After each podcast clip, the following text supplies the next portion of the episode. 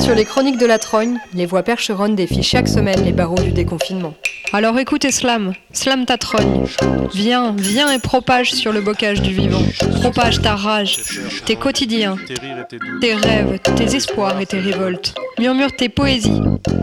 Chaque semaine sur la Trogne. À peine deux semaines après le déconfinement, tout s'accélère, se repense, se fabrique. On s'affaire, on se retrouve. On entend aussi que des bars vont réouvrir. On se demande ce qui va encore se passer. Sans attendre, on peut agir, agir avec, et aussi agir contre la réintoxication du monde. On entend parler d'un grand rendez-vous bientôt, le 17 juin dans toute la France. Partout, se réunir et intervenir là où on ne veut pas que les choses reprennent.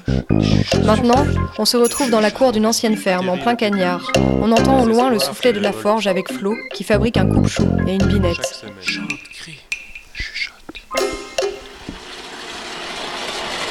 Non, je disais juste que ça fumait un peu beaucoup. Au début, au moment où on met le charbon, euh, le charbon de, de minerai, eh bien, il y a une grande, grande fumée qui s'échappe avec une grosse odeur de, de soufre.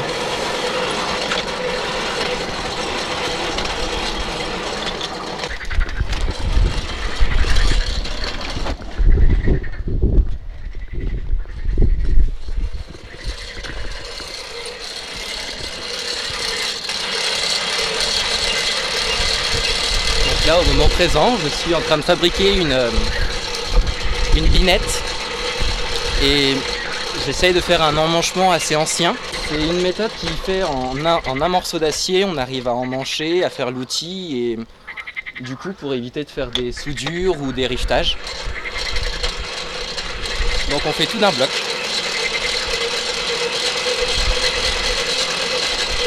La binette, ça sert à- du coup dans le, dans le potager, ça sert à retirer tout ce qui est mauvaise herbe, à, à entretenir le jardin euh, un petit peu régulièrement. Et pourquoi t'en achètes pas une? Parce que la qualité n'est pas du tout la même. Du coup, euh, la, la binette que je vais fabriquer, elle me durera pour ma vie entière. Et euh, celle qu'on peut acheter en supermarché, ben, peut-être tous les deux ou trois ans, on va la changer parce qu'elle aura cassé ou elle aura plié ou voilà. Du coup, euh, les outils qui- que l'on fait au jour d'aujourd'hui sont un petit peu de, bah, de bien moindre qualité même, je dirais. Et toi, ça te met combien de temps à faire? Une après-midi? Une bonne après-midi de travail? Du coup, le prix de l'outil n'est pas le même, mais au niveau rentabilité sur une, sur une durée de l'outil, ça n'a rien à voir. du coup.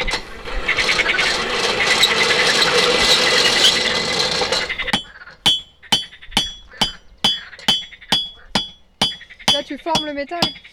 Alors du coup, je l'amincis. Euh, je l'amincis pour pouvoir après faire le, un- une forme de cône, pour pouvoir faire rentrer après du coup le manche dedans, À chaud. à chaud. Et c'est quoi le prochain truc que tu vas fabriquer? Un, un coupe-chou pour pouvoir se raser du coup. C'est un rasoir qu'on n'achète qu'une seule fois, pareil, euh, alors que tout ce qui est euh, euh, rasoir à multilames, euh, on les change toutes les semaines parce que ça coupe plus, ça nous arrache la peau. Alors que le coupe-chou, du coup, on vient de réaffûter. on le réaffûte régulièrement, mais en tout cas, on ne change pas l'outil. Du coup, c'est une technique à avoir, l'affûtage du coupe-chou, mais c'est quelque chose qui s'apprend et qui est assez rigolo.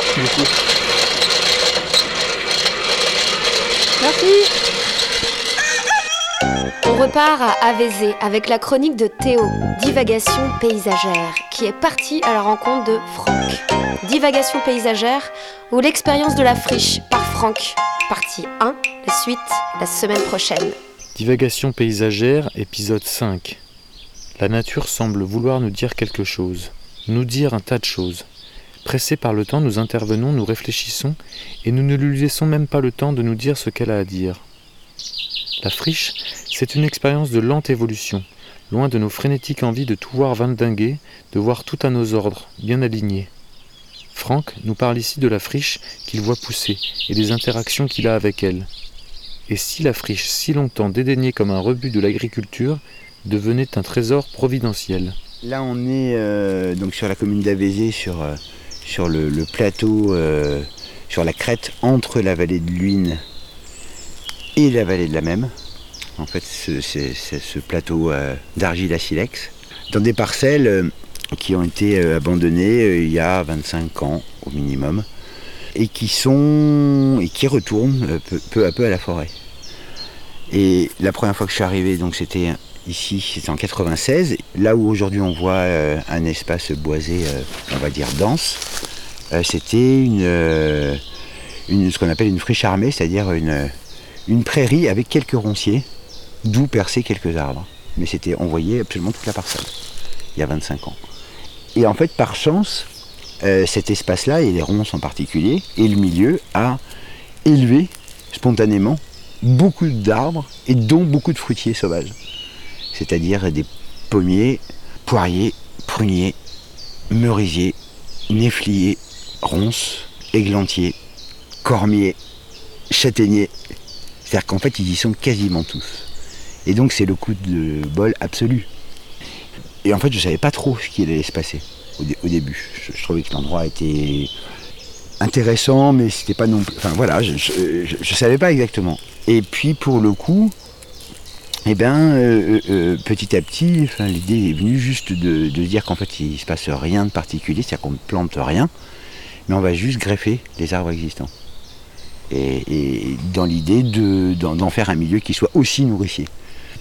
Si on fait rien ici, pendant 40 ans, on se retrouve dans une forêt, ici c'est plutôt la forêt charmée.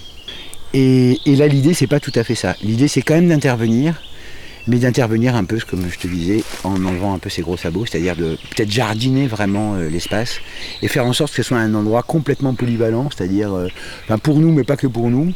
C'est-à-dire, on va venir récolter du bois. Il y a, une ruche euh, ici, donc c'est aussi ça. Voilà, ça va participer à la bonne santé de, de- de l'écosystème. Et puis, on va pouvoir récolter des fruits, ce qui commence à se faire parce que les premiers arbres ont été greffés en 2004. Et puis surtout, c'est un endroit où on fout la paix à, la grande partie de, de- de- l'espace. Et en fait, euh, moi je suis un adepte de, Gilles Clément euh, qui, parle beaucoup donc, des, friches, des délaissés. Et il dit que c'est dans les endroits, dans ces endroits-là, dans, dans ces, dans ces milieux-là que le vivant peut s'inventer. Et pour lui, et moi je partage euh, vraiment cette idée-là, et je trouve que c'est hyper important de l'avoir en tête, c'est qu'en fait, l'idée, ce serait d'avoir des, des, comme ça qui soient connectés ou connectables, pour justement assurer aussi une diversification euh, génétique et un croisement des populations, enfin des corridors, quoi. Sauf qu'en fait, maintenant, il y a une telle pression globale que ben, ces espaces-là deviennent finalement de plus en plus rares. Et le fait d'avoir comme ça des petits espaces, là ici ça fait 2 hectares, mais un autre euh, à 500 mètres ou 1 km, etc. Bon là on a, on a de la chance que sur ce plateau-là, on va dire que c'est la règle quand même, donc là on a même beaucoup, beaucoup, beaucoup de chance, le milieu est très riche quoi. Donc c'est ça un peu l'idée, euh, générale, c'est comment on peut accompagner une recolonisation d'un espace, euh, enfin naturel, enfin ouais, on peut dire ça, en répondant à ses besoins, finalement, de participer à une diversification et à, des paysages en mosaïque. Là, par exemple, c'est des châtaigniers qui ont été greffés, ces deux-là, euh, avec une des variétés euh, locales qui s'appelle le Nousiard, qui, a fait un moment vraiment la renommée, et puis un débouché important parce que c'était une région pauvre, euh, du sud Sarthe vers euh, Laverna, où ils continuent à faire un. Donc c'est au sud du Mans. Euh, là, vous continuez à faire une fête du Nousiard, qui est une très bonne châtaigne, euh, qui s'épluche facilement, plus euh, très goûtue, très adaptée. Et aussi, je suis très inspiré par Maurice Chaudière, qui en fait, qui avait écrit un bouquin qui s'appelle Les forêts fruitières, La forêt fruitière, et qui attachait une importance particulière à ne jamais toucher aux racines. Il dit moi je touche pas aux racines, je mets un peu de culture sur de la nature. Et en fait, eh ben, la, nature, c'est vraiment euh, cet arbre qui arrive, qui est le champion de cet endroit, parce qu'il a poussé à cet endroit-là, et il a, réussi à concurrencer tous les autres. Et par contre, je me permets d'amener un peu de culture, c'est-à-dire d'avoir des fruits euh, qui soient euh, bah, adaptés à nos palais modernes. Quoi. Et là, c'est beaucoup de poiriers. Il y a un charme aussi, tu vois, donc le charme pareil en tétard. Dans l'idée aussi de complexifier le milieu le plus possible, qui est. En fait, l'idée c'est que ça grouille, quoi. Euh, c'est de faire des arbres à cavité, de. de- Là, on a La suite de la visite la semaine prochaine. Là, il est très drôle parce qu'on fait des toutes petites foires. On retrouve Marine à Nogent-le-Retrou qui est partie à la rencontre de deux membres de l'association ATD Carmonde. ATD Carmonde, créée en 57, a pour objectif l'éradication progressive de l'extrême pauvreté. Son principe fondateur est d'aider ceux qui subissent cette situation en les amenant à s'exprimer face aux injustices qu'ils subissent. Une association qui refuse de faire à la place d'eux, mais avec. Tout de suite, on écoute Dominique et Franck.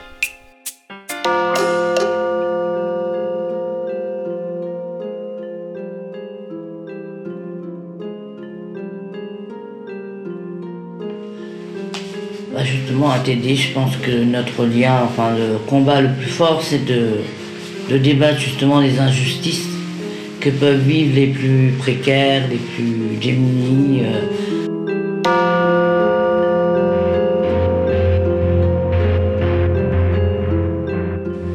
Ne faut pas oublier l'histoire de Télécaron, c'est quand même l'histoire euh, d'un bidonville de la région parisienne qui a vu euh, qui a vu un homme arriver qui avait dans ce bidonville, qui a vu un homme arriver qui euh, avait eu cette vie très précaire, que la façon de vivre de, cette époque avait fait que on avait euh, bah, sa famille, on il vivait que d'aide euh, de charité en fait. hein. Cette personne euh, étant enfant que par le fait d'être nourri par les autres et qui trouvait que c'était une injustice de voir ses parents être euh, n'être même plus des êtres humains, enfin surtout sa mère n'être même plus des êtres être. Et quand il est arrivé dans ce camp, il a vu que malgré les années passées, ben, il n'y avait rien qui avait changé. Les plus pauvres étaient toujours cantonnés à, à être les rebuts de la société, être euh, assimilés à ceux qui faisaient euh, que la société tournait pas bien et que, et que tous les maux venaient d'eux et pas des autres. hein. Et puis à partir du moment où il y a une personne qui est arrivée dans ce camp-là en disant euh, aux gens, euh, bah, c'est fini, en virant les gens qui venaient apporter euh, de la nourriture et tout pour habiliser les gens. Enfin, ils ne le faisaient pas dans le sens d'habiliser les gens, ce qu'ils faisaient. Ils empêchaient la réflexion et euh, ils ont placé que ces gens-là aient la réflexion de dire voilà, après tout, je suis un être humain comme les autres, j'ai des bras, j'ai une langue, enfin j'ai la parole et tout ça. Je dois être aussi capable de faire en sorte que je sois entendu, euh, que je puisse me déplacer euh, où je veux sans en avoir honte et avoir l'étiquette de pauvre et de, mendiant et de quémandant euh, partout, qui a fait que, ce mouvement a été créé. Le fait d'avoir des gens euh, comme cette personne qui soit venue là avec un vécu comme celui-là, et aussi avec l'apport de, de l'éducation qu'il a eu, a fait que, eh bien, il a fait remuer euh, des choses euh, dans, le, dans la tête de ces, ces gens précaires. Et je pense que voilà, il a, il a fait en sorte euh, que les gens prennent conscience, que les précaires prennent conscience qu'ils avaient une parole et qu'il fallait dire ce qu'on pensait, même si c'était pas correctement, correct et conventionnel pour, pour la majorité des gens, mais il fallait le dire. Et quelque part, même si on n'a pas des mots très construits ou des phrases très, construits, eh bien, on est capable de dire les choses et des fois, un mot fait que ça bouscule les consciences et que ça fait réfléchir. Le, le, le, le RMI à l'époque a été euh, est une initiative de d'ATD Caron, de plein de choses. Je veux dire, voilà, les, les, les premières cités, la cité promotionnelle, promotion, de promotion familiale euh, qui a été créée à, à Noisy-le-Grand est quand même issue euh, de, ce, de cette action euh, faite dans les bidonvilles. Euh, si- S'il y a des gens qui ont, euh, qui ont réussi à sortir de, leur, euh, de la honte dans laquelle on les a enfer- enfermés, et bien s'ils n'en étaient pas sortis, eh ben, ils seraient toujours là. Et puis de toute façon, pourquoi, pourquoi avoir honte d'être pauvre et se sentir coupable d'être pauvre? Tu n'es pas coupable d'être pauvre. Tu, tu, es, tu es coupable de te laisser enfermer dans ta pauvreté, oui. Mais tu n'es pas coupable d'être pauvre. On ne remarque les gens que quand ils crient plus fort que les autres. S'ils crient pas plus fort que les autres, on les remarque pas.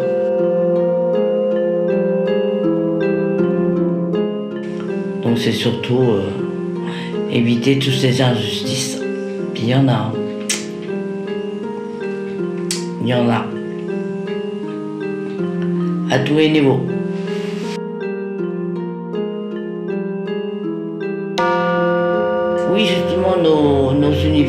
Populaires sont créées justement pour qu'on qu'on euh, on ose prendre la parole avec un micro, qu'on ose parler de, de, ce qu'on a témoigné, mais c'est pas toujours facile. Donc nous, on a des réunions le mardi, et puis euh, on va dire entre guillemets, on essaye d'amorcer un petit peu euh, que les gens aient confiance en eux, qu'ils sentent qu'on est, qu'ils sont pas jugés, qu'ils sont pas là pour, euh, qu'ils se fassent confiance et puis qu'ils osent le faire. C'est continuons et osons. C'est mes mots préférés, ça. Et maintenant, euh, je pense que les gens qui. les, les- les- les plus précaires qui ont, qui ont réussi à, à dire les choses, ou qui réussissent à le dire maintenant, euh, au point de vue média, ils sont très forts. Parce que euh, ça ne doit pas plaire à certaines instances que des gens qu'on considère comme euh, les assistés, euh, les assistés ils, euh, ils osent dire les choses. C'est aussi avoir un pouvoir sur euh, celui qui est assisté en, en essayant de le museler euh, pour pas qu'il parle. Pour pas... Beaucoup de gens ont peur de parler parce que ils ont peur de perdre les prestations qu'on veuille bien, qu'on veut bien leur accorder. euh, euh, et puis il y a des, et puis on trouve toujours le moyen de dire voilà, les pauvres c'est des fraudeurs, les pauvres c'est des sont, sont- toujours soupçonnés de toute façon de tous les maux de, de la société. C'est euh, eux les plus contrôlés, c'est eux euh, les plus suspectés de ne pas avoir déclaré 30 centimes. il a non mais bon c'est caricatural, mais mais en, en, en se manifestant et en parlant, mais il y a, quand même une certaine amélioration euh, qui est pas rapide, mais il y a des choses qui changent. Donc moi je continue et j'ose le faire. Puis maintenant ils me feront pas taire. hein. Parce qu'il y a encore une barrière quand même quelque part euh, devant des administrations, devant des, des lois, devant des papiers là, qu'on nous impose des trucs. Bizarres, il y a encore des barrières qui sont pas franchissables quoi. Pas pour moi. hein. Que j'ose pas franchir. Mais ça va venir. Mais la seule chose qui marche avec les. Je ne sais triste à dire. Mais la seule chose qui marche avec, euh, avec des, des administrations sourdes, c'est la menace de la médiatisation. Alors ça, c'est un truc magique. La menace de la médiatisation, c'est un truc magique. Tu leur dis que bah, c'est pas grave, tu vas aller, euh, tu vas aller, euh, tu vas aller euh, chanter les choses un peu partout. C'est bizarre, il y a des, solutions miracles d'un coup. c'est- curieux quand même des fois. C'est marrant, mais enfin c'est triste d'en arriver là quoi. Quand tu menaces de, me- de médiatiser. Ah oui, oui, oui, oui, oui. Ah oui, dès que tu menaces un peu de médiatiser ou alors de. de- tu, tu dis, mais c'est pas grave, je vais, je vais aller chanter euh, tout haut ce qui se passe. C'est bizarre, on trouve des solutions euh, comme ça, c'est c'est curieux. Parce qu'il faut pas que ça se sache. Voilà. Donc c'est bien que ça se sache. Parce que quand ça se fait beaucoup, ça se produit moins. Ensemble, on est certainement plus fort, oui. Ah oui. Oui, c'est ce qui fait notre force, c'est d'être ensemble. On en gagne avec le temps.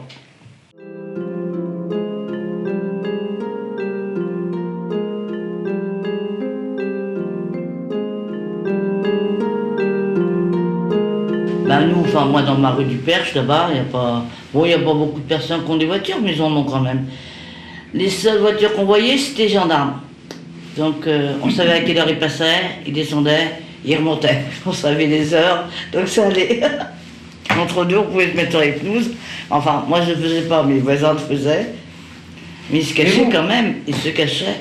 C'est même pervers leur truc. Parce que moi j'ai vu, hein, nous, nous, enfin, moi on m'arrêtait pas. M'a jamais arrêté, puis ils m'ont jamais demandé de. Ils m'ont jamais contrôlé en fait. Mais je voyais des gens qui étaient contrôlés, et par exemple les gens qui. Les gens qui. Les SDF par exemple, euh, sur nos gens, eux ils étaient systématiquement contrôlés. Euh, les gars qui font la manche un peu, qui habitent euh, ici dans le coin, qui font la manche un peu pareil systématiquement, ils étaient contrôlés, alors qu'ils Ouais. ils savaient très bien que voilà, je veux dire, et, et ça leur a pas empêché de mettre des amendes à des gens qui étaient SDF par exemple, alors qu'ils n'avaient pas à mettre des amendes. Par définition, si tu es sans domicile fixe, comment tu fais pour être confiné euh, oui, à la hein, euh, Mais euh, y a certains gendarmes, euh, pas tous, hein, parce que, parce que ça dépend de l'individu aussi, hein. mais il y, a, il y a certains gendarmes à nos gens, ils se faisaient un malin plaisir d'aller euh, emmerder certaines personnes et pas d'autres. Petite revanche sur, euh, sur le sur l'habitude, quoi, quand ils ne peuvent pas les arrêter comme ils veulent. Ou... J'ai l'impression, hein, mais non, Ah ouais. après. Mais tourmenter les gens alors qu'ils sont déjà dans des situations pas faciles, je vois pas, je vois pas est-ce que ça va changer dans la contamination. euh, en plus, de toute façon, ils risquaient de contaminer personne, puisque de toute façon, il y avait personne. À la limite, ils étaient plus, euh, plus en sécurité tout seuls dans leur dehors que, que, que dans un endroit confiné euh, où ils pouvaient être susceptibles d'avoir d'autres personnes à côté d'eux.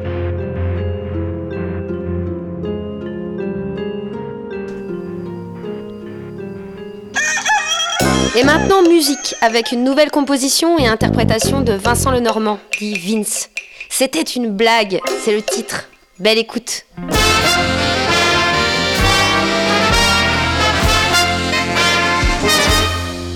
C'était une blague, pouvez sortir de chez vous, c'était une blague. On va pas tous mourir du tout, pas d'un petit virus en tout cas, mais plutôt de faim ou de froid. On a que l'embarras du choix, c'est pas des blagues. C'était une blague, c'était juste pour vous faire peur, c'était une blague. Vous prenez un peu trop à cœur le bruit qui sort de vos télés, il faut surtout pas l'écouter, c'est très dangereux pour la santé, c'est pas des blagues. Qui vient te torturer, de t'éborgner, te mutiler, te dit que tu dois t'enfermer parce que c'est mieux pour ta santé, c'est une blague.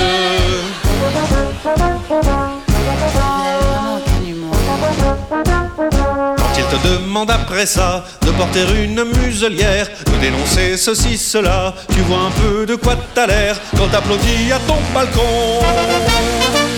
C'est une blague. T'aimes les balouches Prochaine étape, la laisser la boule dans la bouche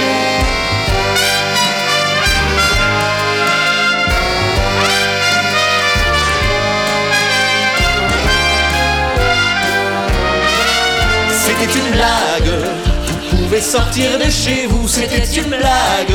On va pas tous mourir du tout, pas d'un petit virus en tout cas, mais plutôt de faim ou de froid, de chagrin ou bien de cirrhose, de solitude ou d'overdose, assassiné par Al-Qaïda ou au fond d'un commissariat, en résistant ou en soldat. On a que l'embarras du choix, c'est pas des blagues.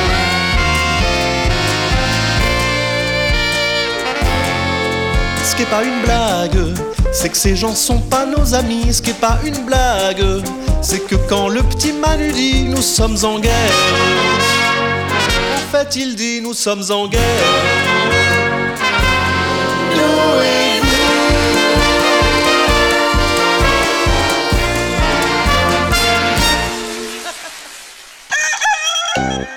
Chronique de la pensée sauvage.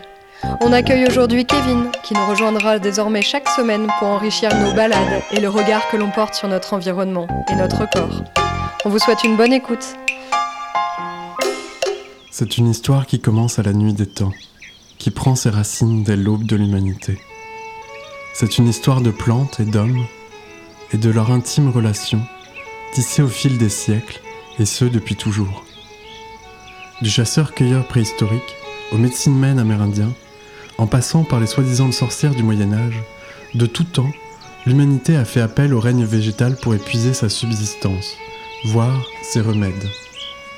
Médecine chinoise, ayurvédique ou bien même chamanisme, toutes ces traditions ancestrales n'existeraient tout simplement pas sans l'usage systématique des plantes et de la connaissance qui en découle. La nature, ce vaste grenier d'abondance, a toujours été pour ainsi dire une grande et belle pharmacie à ciel ouvert. Alors qu'est-ce qui a changé? Et pourquoi ne retrouve-t-on plus toutes ces plantes dans notre quotidien? La rupture débute il y a de ça 200 ans environ, lorsque les embryons de la chimie moderne parviennent à isoler pour la première fois la morphine, que l'on trouve dans l'opium.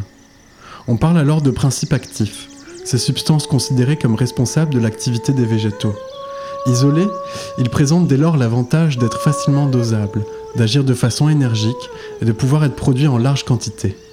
Ainsi se développe la puissante industrie pharmaceutique, tandis que les plantes médicinales, jugées peu fiables et peu actives, sont écartées peu à peu de la thérapeutique moderne. Prenons l'exemple de l'aspirine, dont le principe actif est l'acide salicylique, et que l'on trouve abondamment dans l'écorce de saule ou bien la reine des prés, deux plantes des plus communes dans nos régions. Le lobby pharmaceutique est tel qu'en 1944, le gouvernement de Vichy abolit en France le diplôme d'herboriste, et ce pour ne plus jamais être réintroduit. Il faut alors être pharmacien spécialisé pour vendre une liste très limitée de plantes considérées comme médicinales. L'industrie du médicament, outre son aberration écologique, présente même dans de nombreux cas une inefficacité sidérante, voire même serait totalement inutile. Et pourtant, bon nombre d'entre nous dépendent de ces substances pour remédier à leurs maux, aussi légers puissent-ils être. Serait-il possible alors de se défaire en partie du poids d'une médication coûteuse et peu scrupuleuse? La réponse est évidemment oui, et elle se trouve à nos pieds, à portée de bras, sur le bord d'une piste, d'un cours d'eau, à la lisière d'une forêt, au creux d'une prairie. Vous êtes fatigué ou bien en manque d'énergie? La menthe poivrée ou bien la racine de gentiane sont tous deux de puissants toniques. Sentez poindre une légère dépression due à un hiver rude et froid Le millepertuis est un régulateur naturel de la sérotonine, cette molécule que l'on assimile au bonheur. Vos menstruations sont abondantes, voire douloureuses. L'armoise, fleur d'artémis, saura vous soulager et limiter vos saignements. Néanmoins, malgré l'absence d'effets secondaires lorsqu'on se soigne avec les plantes, il faut être extrêmement prudent, surtout quand on les cueille soi-même, puisque certaines, loin d'être inoffensives, sont bel et bien toxiques. On trouve dans la nature de nombreux poisons, et c'est pourquoi j'invite à chacun à prendre les plus grandes précautions avant de se lancer dans cette fabuleuse aventure. On ne ramasse jamais une plante dont on n'est pas sûr à 200%. Sur ce, on se retrouve au prochain rendez-vous pour un premier épisode sur la fleur de sureau, où il sera question de sueur, de pétillant et de flûte. En attendant, je vous invite à observer les plantes lors de vos promenades et tenter de les reconnaître et de vous familiariser avec. C'était les chroniques de la pensée sauvage pour la trogne. À vous les studios. Il y a quelques semaines, en plein confinement, on a rencontré Pierre Couret, au lieu-dit Les Beauvais, qui accueille un grand nombre de circassiens. On entend dans le fond le bruit de leur petite gymnastique pour garder la forme, pendant que Pierre nous raconte devant son fournil son expérience du pain. Tout de suite, Pierre.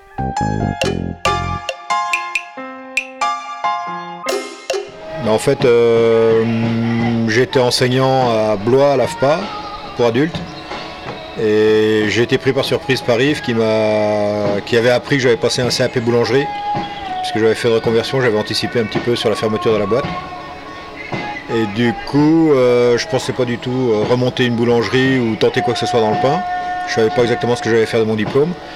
Yves m'a appelé alors que j'étais sur des travaux et m'a dit qu'il y avait une assoce qui se montait dans l'ancienne boulangerie, créer une épicerie associative et qu'il fallait absolument quelqu'un pour, euh, pour fabriquer quelques croûtes, histoire d'agrémenter et aller avec le fromage de chèvre.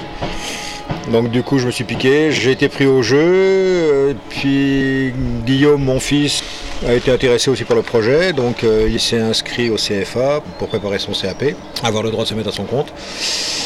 Et puis on a embrayé comme ça. On s'est lancé tout doucement en découvrant le four, en découvrant les techniques parce qu'il faut tout désapprendre en fait de ce que tu apprends au CFA. Après pas mal de tentatives, on a réussi à, à sortir un produit qui est à peu près correct, ou du moins qui est conforme à l'idée que moi je me faisais d'un pain à l'ancienne. Puisqu'en fait le seul cahier des charges que je- m'étais fixé c'était euh, produit le plus local possible. Donc j'ai cherché de la farine sur le département, j'ai trouvé à Mave, chez Benoît Lonqueux.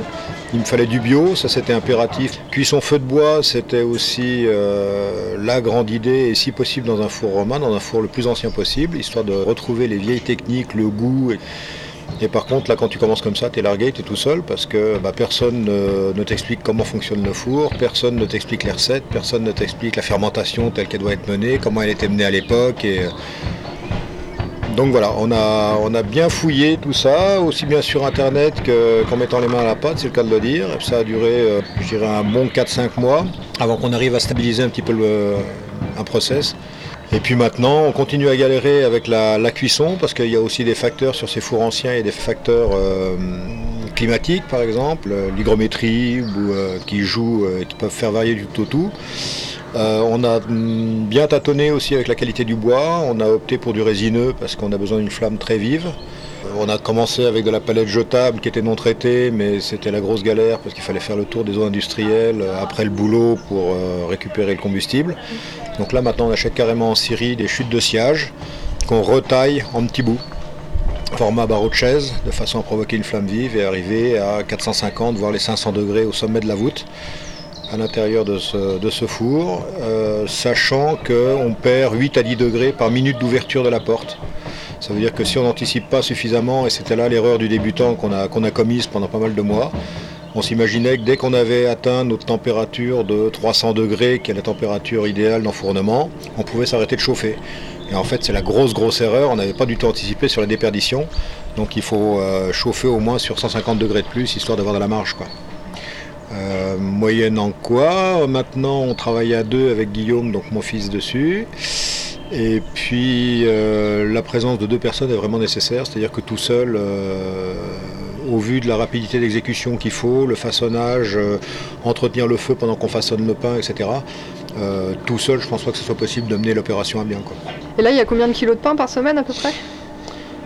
Bah écoute, euh, c'est très variable. Euh, en marché, on a le marché de Montdoubleau, on a la ruche qui dit oui sur Villiers, donc c'est une vente internet qui nous garantit un certain débouché. Puis on a euh, les pains perdus aussi qui nous assure un débouché régulier. donc d'une semaine à l'autre, on va dire qu'on varie entre 120 à 100, allez, 150 kg de pain à peu près.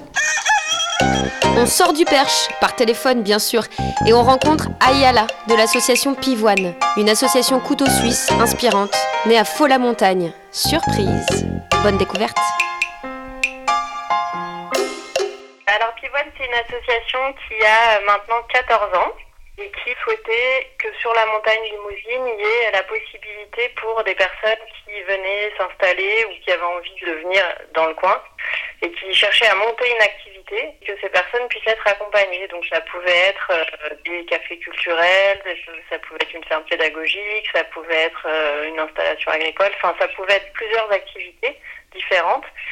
Et euh, il y avait en fait un dispositif de la région Limousin qui aidait les gens à venir s'installer en milieu rural et qui s'est traduit euh, sur la montagne limousine par euh, l'accompagnement à la création d'activités et donc par la création de l'association Pivoine. Donc pendant ces premières années, Pivoine accompagnait des porteurs de projets avec à la fois des sortes d'entretiens individuels sur où en était la personne, mais aussi avec des propositions de formation un peu plus collectives sur euh, bah, différents sujets euh, à la gestion de projet, par exemple euh, le budget, par exemple euh, la, la, manière de présenter son travail, sur euh, les aides possibles. Enfin voilà, il y avait plusieurs modules. Et je pense que c'était en 2008, un truc comme ça. Les exigences de la région Limousin, qui était un rebond des exigences de l'Union européenne pour justement l'accompagnement à la création d'activités, est devenue de plus en plus procédurière, un peu formatée, c'est-à-dire qu'il fallait que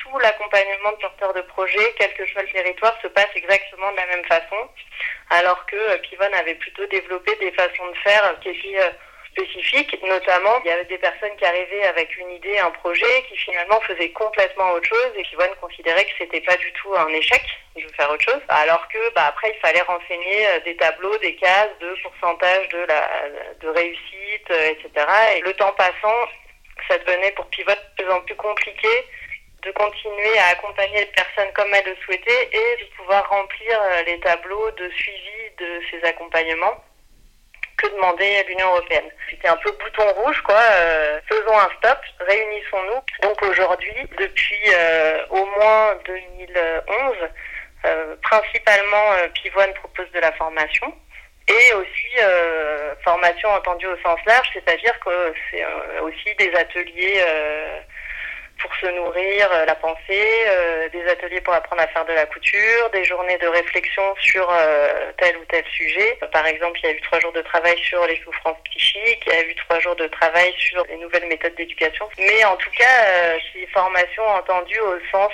au sens très large d'apprentissage tout au long de la vie, de découverte et d'échanges réciproques et pas du tout dans le sens de formater quelque chose.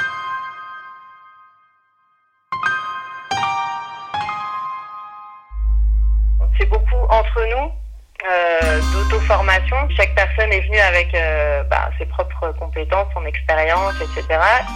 Et euh, à la fois, on se forme ensemble à des, des techniques d'intervention, par exemple au théâtre de l'opprimé, donc à la fois le théâtre forum, les différentes techniques introspectives, le théâtre image, le jokage, et à la fois une autre méthode d'intervention qui s'appelle la soci-analyse, donc qui est plutôt euh, issue de euh, un courant de sociologues qui était plutôt sur l'analyse institutionnelle, donc l'analyse de l'institution, et qui euh, remettent l'analyse de pourquoi est-ce que la situation est comme elle est aux personnes directement concernées. Et puis il y a une méthode qu'on partage tous aussi, qui est l'entraînement mental. Donc c'est euh, une méthode plutôt de euh, distinction, d'analyse de situation, en partant du concret pour essayer de comprendre euh, bah, quels sont les faits, quels sont les différents points de vue, quels sont les différents problèmes, distinguer les problèmes des faits, des points de vue et essayer de comprendre pour mieux agir dans la situation. Et après, ce qu'on fait ensemble, c'est des temps de travail interne qui sont à la fois de l'auto-formation, en tout cas du transfert de d'expérience ou de savoir des uns vers les autres, du retour sur euh, les interventions qu'on a fait. Donc sans dévoiler le contenu des interventions qu'on fait, on reparle de comment on l'a fait, une forme d'analyse de pratique en fait. Est-ce qu'on s'est senti à l'aise? Et euh, est-ce que euh, ce qu'on fait a du sens? Est-ce qu'il faut changer des choses? Est-ce qu'on a besoin de, de quelque chose pour que ce qu'on propose soit plus pertinent? Enfin voilà j'ai oublié quand même une partie importante de l'activité qu'on fait aujourd'hui, qui est l'accompagnement de collectifs. Euh, qui euh, soit traversent des crises, soit qui ont des questionnements un peu fondamentaux et qui euh, font appel à nous en tant que tiers pour les soutenir dans leur propre recherche de pourquoi est-ce que pourquoi est-ce qu'on est en crise ou pourquoi est-ce qu'aujourd'hui ce problème se pose à nous. Donc si un groupe de personnes est intéressé, on pourrait essayer de se rencontrer pour euh, expliquer ce qu'on fait, répondre à des questions. Enfin, voilà, ça nous intéresse toujours de rencontrer des gens qui s'intéressent à la formation et à comment euh, avoir de la prise euh, sur, nos vies. Et donc, on est prêt à partager avec ces personnes-là la manière dont nous, on fait les choses et à, à essayer d'expliquer comment on s'y prend. Et puis après, on pourrait aussi inviter ces personnes-là à participer à une formation entraînement mental qu'on organise bah, plusieurs fois par an parce que pour nous c'est vraiment un des fondements de la manière dont on fait les choses. Enfin, en tout cas c'est déterminant dans euh, notre manière de faire. Ça dure euh, quatre jours et demi, donc c'est l'occasion de passer tout temps ensemble et de à la fois présenter cette méthode mais aussi traiter des situations et euh, bah, discuter dans les temps formels ou informels. Et puis après, bah, en fonction du contact, on pourrait imaginer soit des interventions spécialisées, enfin différentes choses. Retrouvez l'association Pivoine sur internet associationpivoine.wordpress.com. Merci à tous pour votre écoute. C'était le huitième podcast de La Trogne, situé dans le Perche. L'équipe s'agrandit à nouveau. On est désormais six. On a accueilli et découvert ensemble la voix de Laura et les chroniques de Kevin aujourd'hui. On prépare bientôt une réunion pour discuter de podcasts et de la suite des événements. Ce sera dans le Perche, à mi-chemin entre nos localités. Une réunion festive, de partage, d'échange. L'occasion de venir nous rencontrer ou de s'investir à votre échelle dans la Trogne. Vous en aurez des nouvelles. À très vite.